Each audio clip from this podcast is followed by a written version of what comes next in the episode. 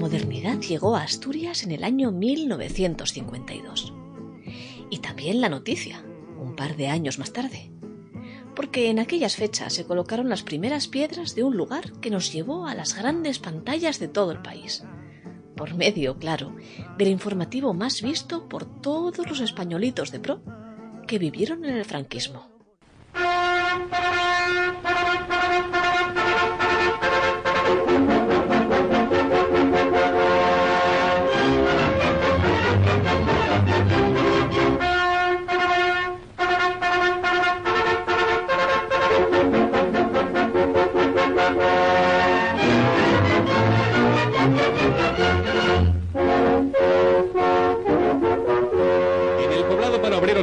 El ministro puede contemplar los edificios que se han construido para albergar a las familias en vacaciones. La construcción de estas viviendas de distintos tipos ha exigido un amplio ritmo de edificación. La ciudad residencial es el producto de la colaboración entre las delegaciones nacional y provincial de sindicatos, las empresas y las juntas sociales. 125 lusitanos se encuentran ahora de turno en esta residencia de educación y descanso en virtud del intercambio establecido con Portugal. Cuando el hoy ministro de Trabajo era delegado nacional, concibió y puso en práctica esta idea de las residencias tan necesaria como eficaz. Las instalaciones y trato que en ellas se proporcionan pueden considerarse un modelo en su género. Pero la historia no ha tratado bien a la ciudad de vacaciones que un día fue la de Perlora.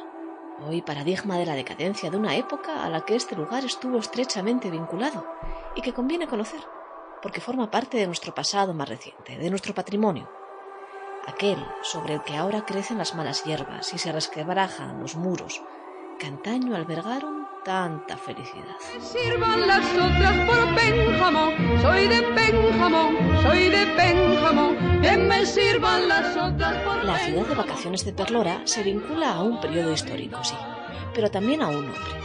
El Sindicato Vertical, el nombre con que popularmente se conocía a la Organización Sindical Española el único permitido en España desde el final de la guerra, desde 1940, y de obligada afiliación para todos los trabajadores de nuestro país, y también el que impulsó en 1952 la construcción de lo que por entonces se definió como ciudad sindical, la de Perlora. No únicamente un espacio de soledad, descanso y divertimento con el que las empresas mantendrían contentos a sus empleados con el modelo del paternalismo industrial que también aquí, en Asturias, había tenido sus precedentes mucho antes del franquismo, con prohombres, por ejemplo, como el noruego Magnus Brigstad en Gijón. Pero no, no era solamente un espacio de vacaciones, también lo era de trabajo. Cuenta el comercio en 1965 que allí, aquel verano, del 28 de junio al 12 de julio, tendrían lugar los cursos de formación sindical para productores. Eso sí, a estos, que costaban unas 40 pesetas por persona y día, alojamiento incluido, se podía llevar a las mujeres y a los hijos de entre 2 y 6 años al módico precio de 22 pesetas por cada niño. Bueno, unos precios no precisamente baratos para 1965.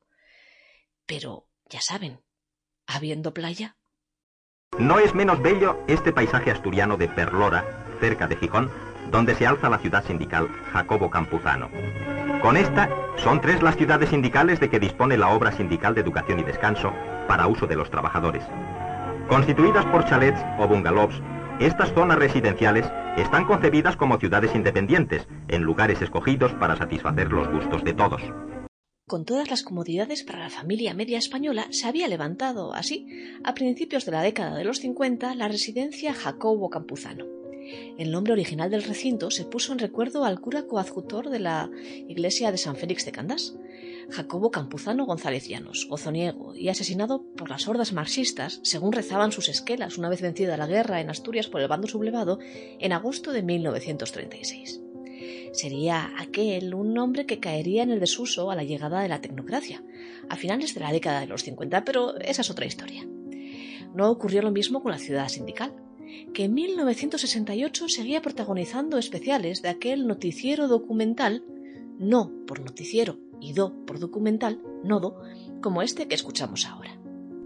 Situada frente a la estación de tren, en la intersección entre dos playas, la ciudad de vacaciones se llenaba año tras año de trabajadores que en turnos de 15 días por familia disfrutaban de toda una serie de comodidades, bien pagando la cuota íntegra o bien semipagados por las empresas públicas, como en el caso de Asturias, por Ensidesa, la Caja de Ahorros o UNOSA, para los que trabajasen en ellas.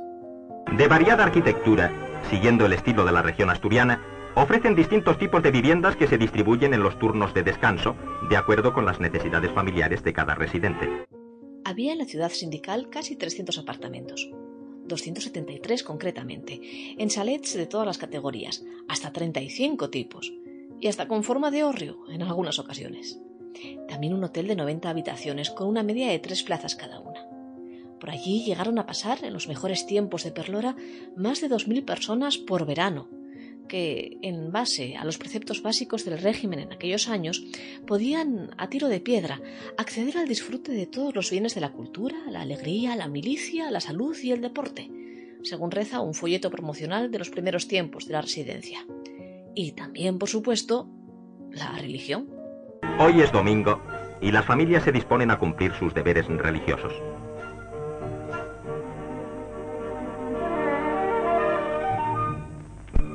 La iglesia, de líneas originales y sencillas, reúne a las familias en torno del altar para el sacrificio de la misa.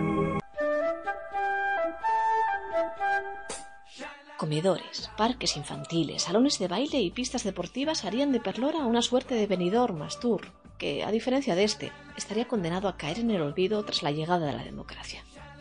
El declive fue lento casi imperceptible en el paso de un tiempo que reduciría la pasión por el turismo de sol y playa a los lugares que tenían más horas de lo uno y más kilómetros de lo otro.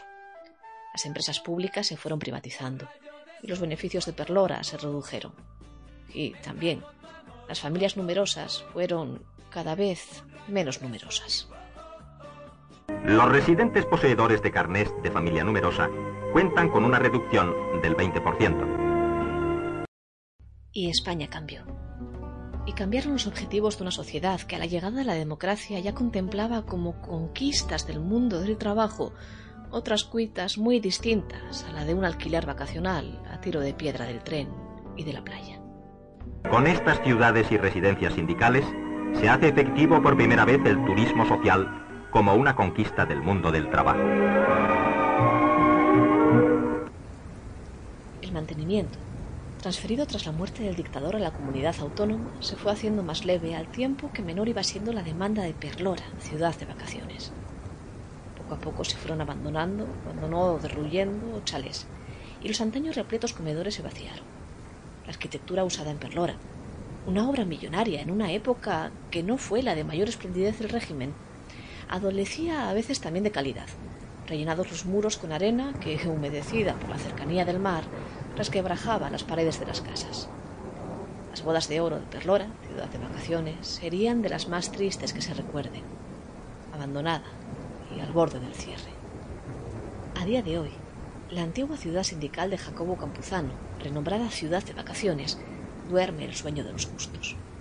Muñeca rota e incómoda por lo deficitario para el gobierno asturiano, cerró hace ya casi 15 años y aunque en aquel momento se prometió que pasaría a ser gestionada por manos privadas, tramitándose una inversión para repararla muy superior a aquella que costó su construcción 50 años atrás, por la ciudad sindical ya solo pasean los fantasmas de un tiempo que fue.